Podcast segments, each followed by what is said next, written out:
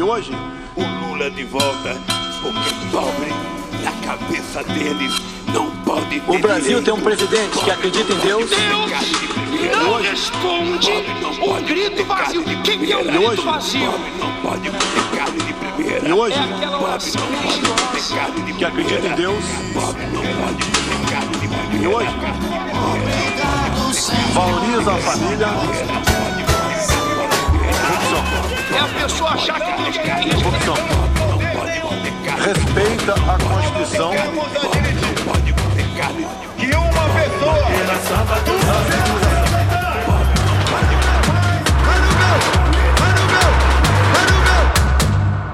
Hola, sean bienvenidos a Cuenta Regresiva, el podcast sobre las elecciones presidenciales en Brasil. Falta apenas un día, pocas horas para develar el misterio quién va a ser el próximo presidente. Este es el episodio número 24 de la segunda temporada. Mi nombre es Daniel Tonietti y siempre estoy desde la ciudad de Buenos Aires. En este caso me toca estar aquí en San Pablo, la capital del estado de San Pablo. Muy buenos días, boa tarde, boa noite. Darío Piñotti desde Brasilia, Brasil. ¿Cómo estás? Amigo Daniel, bienvenido a Brasil. Mientras grabamos esta conversación, a menos ya de 24 horas de unas elecciones que trataremos de describir en esta conversación contigo, se presentan muy interesantes. A ver, vamos a tratar 3 más 3. Eh, primero vamos a hablar del debate el día de ayer. Ayer fue eh, el último debate en la sede de la eh, Red Globo, cara a cara, frente a frente, debatiendo en la mayoría del tiempo eh, con temas libres. El otro tema que estaremos hablando es analizando un poco cómo fueron los eh, movimientos de los campamentos de las dos campañas, la de Lula y la de Bolsonaro, la de los movimientos y cuáles son las percepciones internas y las que se manifiestan públicamente de cada uno de los candidatos en vistas a la elección y a la transición. Y la transición va a ser eh, el último tema. No tenemos la bola de cristal, pero sí ya nos podemos imaginar cuáles serían este, el tono eh, de, la transición eh, de la elección del domingo hasta la entrega del poder el próximo primero de enero del año 23. Más allá de que obviamente, como ustedes saben, y ustedes tampoco, no conocemos el resultado. Bienvenidos a Cuenta Regresiva. Viernes, después de eh, la tradicional novela de las nueve, eh, que es el, punto de mayor encendido, de mayor audiencia en la televisión brasilera, por la red de Globo se enfrentaron por última vez cara a cara eh, Lula y Bolsonaro. Eh, algún análisis para hacer. Me pareció mucho más fructífero el primer debate que el segundo, básicamente porque el primer debate presentó la novedad de los 15 minutos libres por cada uno de los candidatos, lo cual de alguna manera permitió, entre comillas, muchas comillas, decenas de comillas, centenas de comillas, algún tipo de intercambio de ideas entre los eh, candidatos. Eh, ayer fue muy duro, fue la, última chance que tenían cada uno para hablarle a los eh, indecisos. En ese sentido, pareciera ser que la estrategia desplegada eh, por eh, Lula fue un poquito más eficaz, ¿no? per permanentemente apelando a, quienes podían tener los mejores proyectos para quitar a, Brasil de, una crisis como la que describía Lula. En el caso de, Bolsonaro, insistió mucho sobre las cuestiones que tienen que ver fundamentalmente con las pautas culturales, con las normas morales y con el tema de la corrupción. Las acusaciones fueron las tradicionales acusaciones eh, cruzadas eh, de, mentiroso, eh, por sobre todas las eh, cosas. ¿Cómo viste vos eh, el debate entre los candidatos, Darío? Como un duelo de gladiadores mediático, una escenografía blanca, redonda, que lo hacía más parecido a un Uh, un escenario de lucha a muerte, en la que, a la cual, y esto sí es una, es una información previa, Bolsonaro llegó más apremiado. Los sondeos, todos, indican que él está en desventaja. Puede ser que vuelvan a equivocarse las encuestadoras. Por supuesto, esa variable no la descartamos, así ocurrió en el primer turno, cuando le dieron menos puntos de lo que tuvo al capitán de ultraderecha, pero también debemos decir que hasta dentro del bolsonarismo, y según fuentes indirectas que consultamos de ese espacio, ellos llegaban en desventaja. El saldo de un choque de opiniones, de un choque de dos adversarios irreconciliables, al cual vos referiste recién y respecto del cual no voy a abundar, era el de que o Bolsonaro ganaba por una amplia ventaja, como ocurrió en 1989, cuando Lula fue derrotado por una amplia ventaja en aquel duelo frente a Fernando Collor de Melo, finalmente electo presidente, o las cosas seguirán iguales. Esa es una primera evaluación, Daniel, de este sábado por la mañana, cuando todo es muy provisorio, porque habrá que ver también cómo la usina de mentiras a través de las redes sociales de Bolsonaro puede desfigurar lo que se dijo anoche y puede tener algún impacto de última hora. Bien. En suma, no veo, tal vez vos sí, yo no, alguien que haya salido victorioso claramente y esto... No, no lo veo, no lo veo, eh, eh, coincido. Eh, es más, para mí fue empate entre los dos debates, en tanto y en cuanto cada uno le, pudo hablar a su, a audiencia, a su electorado. Repasando las últimas semanas, o mejor dicho, sí, vamos decir las últimas semanas, los últimos 10 días, en el último episodio de Cuenta Regresiva, nosotros estábamos eh, describiendo, especialmente vos, Darío, la preocupación que había en el campamento del lulismo con respecto al eh, recorte que se estaba produciendo. Recorte que estaban manifestando los estudios de opinión pública, de un recorte de un punto porcentual. Después, muchos indicaban que no le alcanzaba el tiempo suficiente a Bolsonaro para hacer un recorte.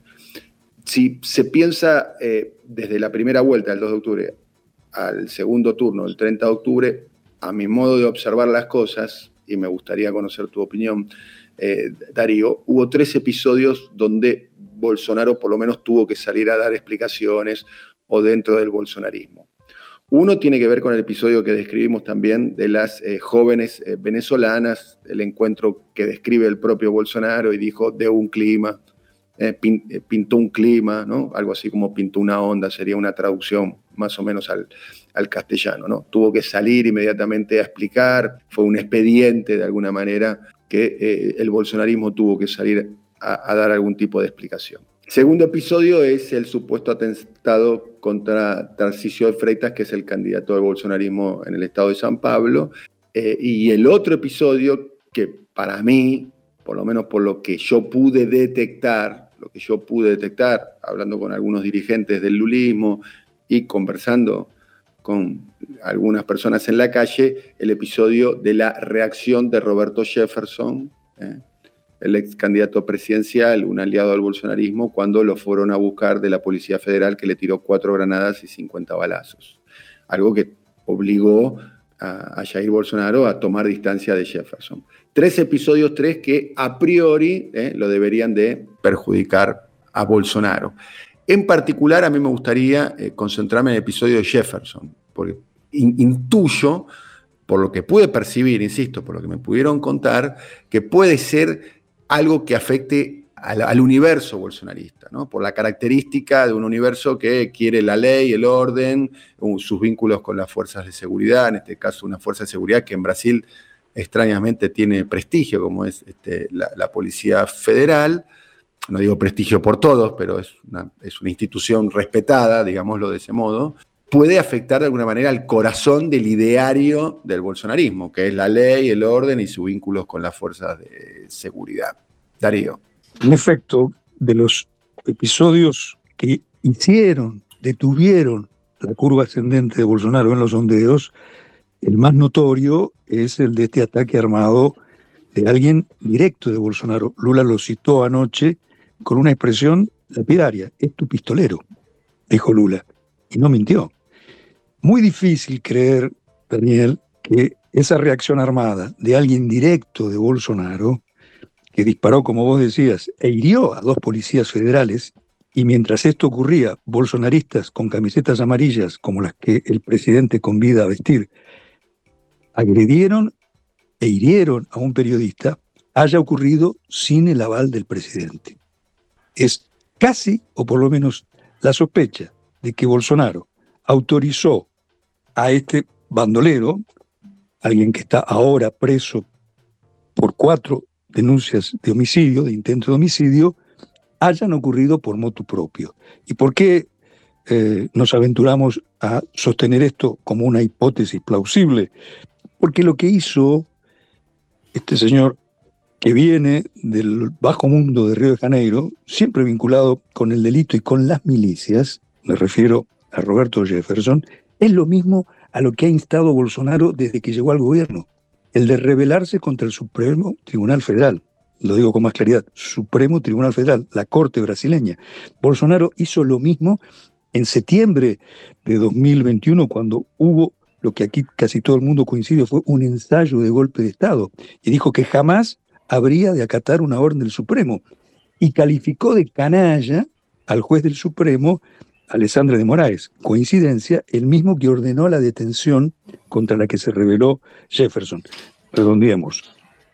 Un hecho que se le salió de las manos a la ultraderecha, hizo que Bolsonaro de buenas a primeras, como dijo ayer también, todas horas atrás, Lula en el debate, ahora quiera simular que no lo conoce a Jefferson, y esto pudo haber costado o algún punto o que algún indeciso de esos que son hoy el diamante en esta línea final, en esta cuenta regresiva. Acá es importante, Darío, a propósito de los indecisos, lo, que decís es que los que hacen estudios demoscópicos de, de, opinión pública, bien profundos y que tienen mucha tradición aquí, hablan de que hay un porcentaje de votos no menor, algunos calculan entre el 10 y el 7%, eh, eh, entre, entre Bolsonaro y Lula, que pueden migrar a, uno de los dos candidatos. O sea, votantes de Bolsonaro que pueden votar a Lula y votantes de Lula que podrían votar a, Bolsonaro. Es más,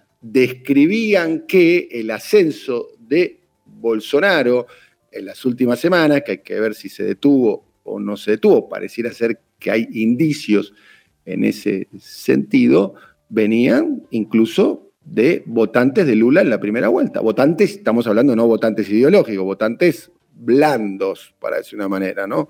Que quizás le llegó eh, el auxilio Brasil, el auxilio gas, el auxilio de camionero, bueno, los diferentes este, programas de distribución de ingresos que aplicó Bolsonaro con fines electorales, Darío. Se va a definir esta elección probablemente por una pestaña. ¿Y esta pestaña cómo se llama? En un país gigantesco, 156 millones de electores, se llaman uno o dos millones precisamente de esos tratemos de ser lo más descriptivos posibles sobre este escenario probable, surgido de las encuestadoras serias, muchas no lo son. Hay un 2% indecisos, ciudadanos que dicen, no sé a quién voy a votar. Y dentro de los electores de Bolsonaro y de los electores de Lula, aproximadamente un 8% que consiente la posibilidad de saltar de barco. El diario bien informado Valor Económico, eh, hizo una estimación y señaló que se trata de 8 millones de brasileños. Si esos 8 millones de brasileños, entre los que están indecisos y los que, siendo bolsonaristas, pudieran votar a Lula y viceversa, fueron o no impactados por el caso Jefferson. Y por otro, también incidió o habría incidido en las encuestas y de esto dio fe anoche Bolsonaro cuando trató el tema como prioridad. Aquello de que en un segundo gobierno de Bolsonaro, otra vez como ministro de Economía, el pinochetista derivado de Augusto Pinochet, Paulo Guedes, hará que los salarios no aumenten conforme la inflación y lo mismo ocurra con las jubilaciones, algo que desde las oficinas del PT festejaban con aplausos y descorchando, descorchando champaña, porque consideran que esa fue la gran gafe de la última semana del bolsonarismo. En esa tendencia, insistimos, por lo pronto hipotética, según la cual Bolsonaro habría quedado en una meseta con una leve declinación y Lula con un leve ascenso. Pero claro, recordemos, Lula ya venía con una ventaja que de esta manera, vamos a los números, según la última encuesta de Datafolia, se traduciría en 53% de intenciones de voto para Lula y 47% para Bolsonaro. Bien, con respecto al tema de las regiones, eh, sigue siendo determinante el sudeste, ¿no? Claramente, entre Minas, San Pablo y, Río de Janeiro, eh, además de Espíritu Santo, que es un estado más pequeño, de los cuatro del sudeste. Hay que recordar además que de los únicos, el único estado del sudeste donde ganó Lula fue en el estado de Minas Gerais. Hay que recordar, entre otras cosas, que Minas Gerais es el estado fetiche del año 1989, de las primeras elecciones. Quien gana en Minas Gerais gana el país. Es casi una regla electoral que se cumple históricamente en Brasil, que creo la única excepción fue una elección de Getulio Vargas en la década del, del 40. Otro tema central es que en el PT están muy em, esperanzados, hay que ver si se termina de verificar o no, ¿eh? de una posible virada, esto quiere decir eh, invertir el, resultado fundamentalmente en el estado de San Pablo, hablan de un crecimiento ¿eh? en la categoría gobernador de Fernando Haddad frente a Tarcisio de, de Freitas. Es un poco difícil que eso ocurra, eh, hay que decir, pero eh, lo cierto es que Haddad está en una carrera eh, ascendente, hay que ver si alcanza. También en el PT describen la posibilidad de un recorte e inclusive un triunfo, no de un candidato propio, pero sí una derrota del bolsonarismo en Río Grande do Sul, donde va el actual gobernador, Eduardo Leite, del PSDB, quien fuera en algún momento incluso precandidato presidencial de ese partido. En realidad fue precandidato, fue una interna con Joan Doria y, la perdió. El PCB termina no teniendo candidato presidencial. Estamos hablando probablemente del partido más importante, junto al PT, por cierto, de toda la redemocratización del Brasil. Bueno, Eduardo Leite, algunos hablan eh, que obviamente con los votos de, Lula o del PT o de esa coalición, eh, podría ganarle al eh, ultraderechista Onyx eh, Lorenzoni, que es el candidato del bolsonarismo. Y otra expectativa importante es lo que puede pasar en el nordeste. definitivamente, por lo menos en, el análisis que, que, me trasladaron a mí, el cual pude reconstruir, Darío, la, elección se va a definir en el sudeste, ¿eh? fundamentalmente, creo yo, eh, en la capacidad que tenga Lula de mejorar la, elección en, San Pablo. ¿eh? En, la ciudad de San Pablo ganó Lula, pero me refiero en el conurbano y lo que se llama el, interior de, San Pablo, donde el bolsonarismo hizo una muy buena elección, y en el resto de, la zona del sudeste, fundamentalmente en Minas Gerais. Y fundamental, obviamente, la, elección que puede hacer en, el nordeste eh, Lula, eh, donde la primera vuelta se vio con absoluta, con absoluta claridad. Lula ganó la elección por la distancia que le sacó en el nordeste a Bolsonaro. Darío. Existe en Brasil, como bien lo sabes, más ahora estando en San Pablo, no solo un abismo entre clases sociales, un abismo entre razas, entre blancos y negros, sino también abismos regionales. Vos estás ahora en una ciudad-estado como es San Pablo, 12 millones de habitantes, y en un estado es una nación. La provincia de San Pablo tiene 46 millones de habitantes y es ahí donde se deciden las elecciones. Claro que sin olvidar lo que pasa en el nordeste. En la primera vuelta, la ventaja de Lula en el estado de Bahía, el más importante del nordeste, el estado más afrodescendiente del país, negro, sobre Bolsonaro fue de casi 4 millones de votos. Esto compensó casi todo lo que Bolsonaro le sacó a Lula en el sudeste, en el gigante electoral del sudeste, San Pablo, Minas y Río de Janeiro. Mientras estamos hablando, este sábado a la mañana, es tan importante esa región del sudeste, números representa el 42% del electorado, que Bolsonaro decidió este sábado viajar de urgencia nuevamente a Minas Gerais, el segundo estado con más electores y donde al parecer no ha podido corroer la ventaja de Lula en la primera vuelta electoral del 2 de octubre. El otro elemento que habrá que considerar no solamente es la voluntad de los electores por quién quieren votar, sino qué grado de abstención haya este domingo. Hablábamos contigo en el episodio 24 de este podcast que hubo 32,7 millones o 32,5 millones, esto es casi una nación, que no votó en la primera vuelta.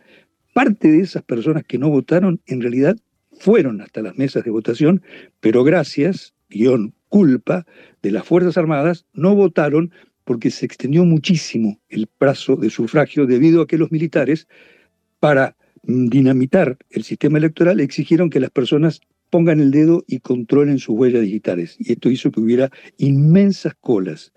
Tal vez Lula hubiera estado mucho más cerca del 50% en la primera vuelta. Vamos a lo que importa mañana. ¿Cuántos millones no irán a votar este domingo? La tendencia es que en los segundos turnos haya todavía más abstención. La abstención alta perjudica a Lula.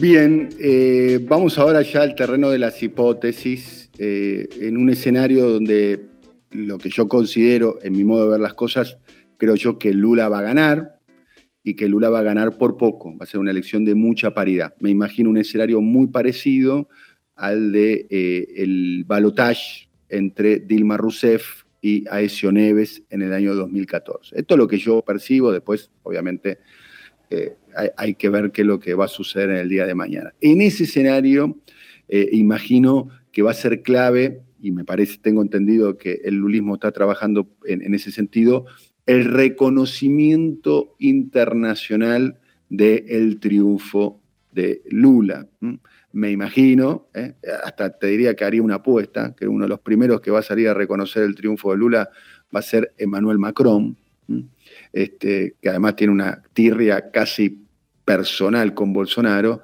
pero también lo imagino quizás a Biden, a otros países de la Comunidad Europea, como el caso de España, a la Argentina, a Gabriel Boric de, Chile.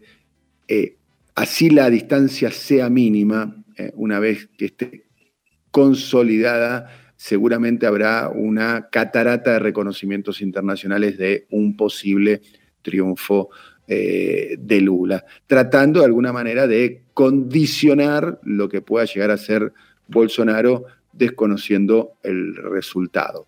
Sobre ese tema, y también en el terreno de la especulación, más allá de los movimientos eh, que ha hecho Bolsonaro, también es cierto que Bolsonaro, como dice el dicho, perro que ladra no muerde. amenazó, entre comillas, en la intervención de las Fuerzas Armadas como auditores del proceso electoral en la primera vuelta y esa auditoría, por lo menos hasta donde yo conozco, no se hizo pública. No sé si se hizo o no, pero no se hizo pública. O sea, la supuesta intervención de la Fuerza Armada en el proceso electoral al final no se terminó de eh, verificar. Ayer Bolsonaro, después del debate, dijo, quien tiene más votos se lleva. O sea, el que tiene más votos gana, ¿eh? Eh, frente a una repregunta sobre el reconocimiento del resultado electoral. No pareciera ser que los sectores mayoritarios de las Fuerzas Armadas estarían en condiciones de acompañar la idea de Bolsonaro de eh, desconocer eh, el, resultado. Eh, a mi modo de ver las cosas, vos tenés mucho más experiencia que yo, Darío, pareciera ser que las Fuerzas Armadas en todo caso podrían llegar a aprovechar la estrechez en la distancia entre Bolsonaro y Lula para mejorar su capacidad de negociación ah, con el nuevo gobierno, teniendo en cuenta que del otro lado además hay alguien que, como Lula y como Dilma, que son para decir de un modo elegante, bastante afectos ¿eh? a, negociar con este, los integrantes de las Fuerzas Armadas y con los eh, generales. Hay que decir que muchos de los generales este, bolsonaristas, ¿eh? por caso el general Heleno, que es el jefe de la inteligencia actualmente, como el vicepresidente Braganeto y demás, tuvieron papeles estelares eh, durante los gobiernos este, del PT.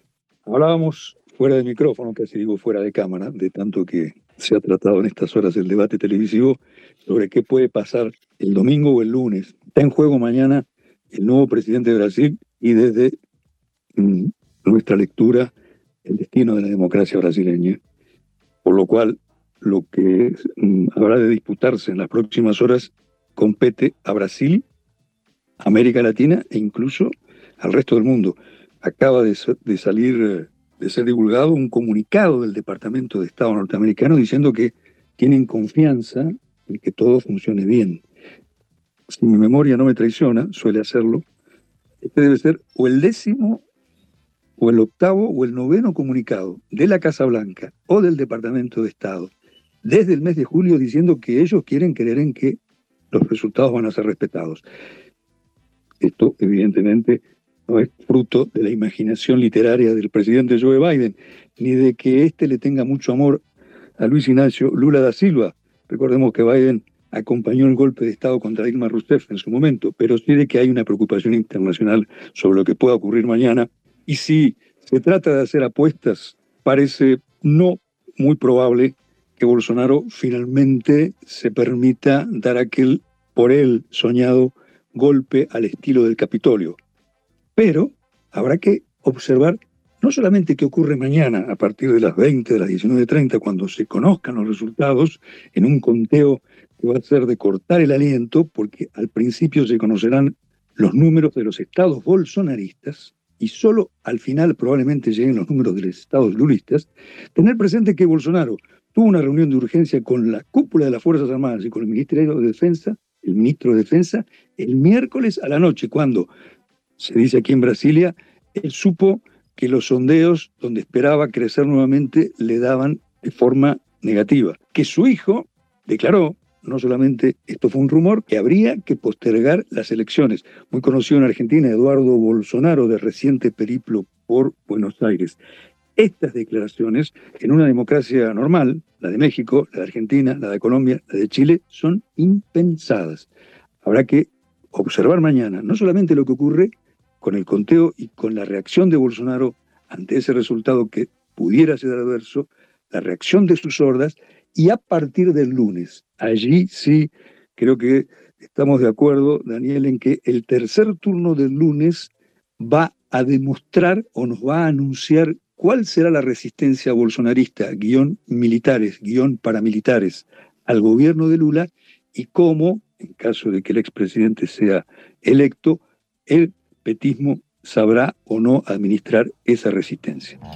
Bien, querido Darío, de alguna manera estamos terminando una etapa con este episodio, ¿no? Empezamos una cuenta regresiva que ya definitivamente se termina eh, en el día de mañana. Obviamente eh, vamos a seguir con, el podcast porque Brasil es un tema que nos apasiona y ni hablar lo que puede llegar a ser esta, esta transición.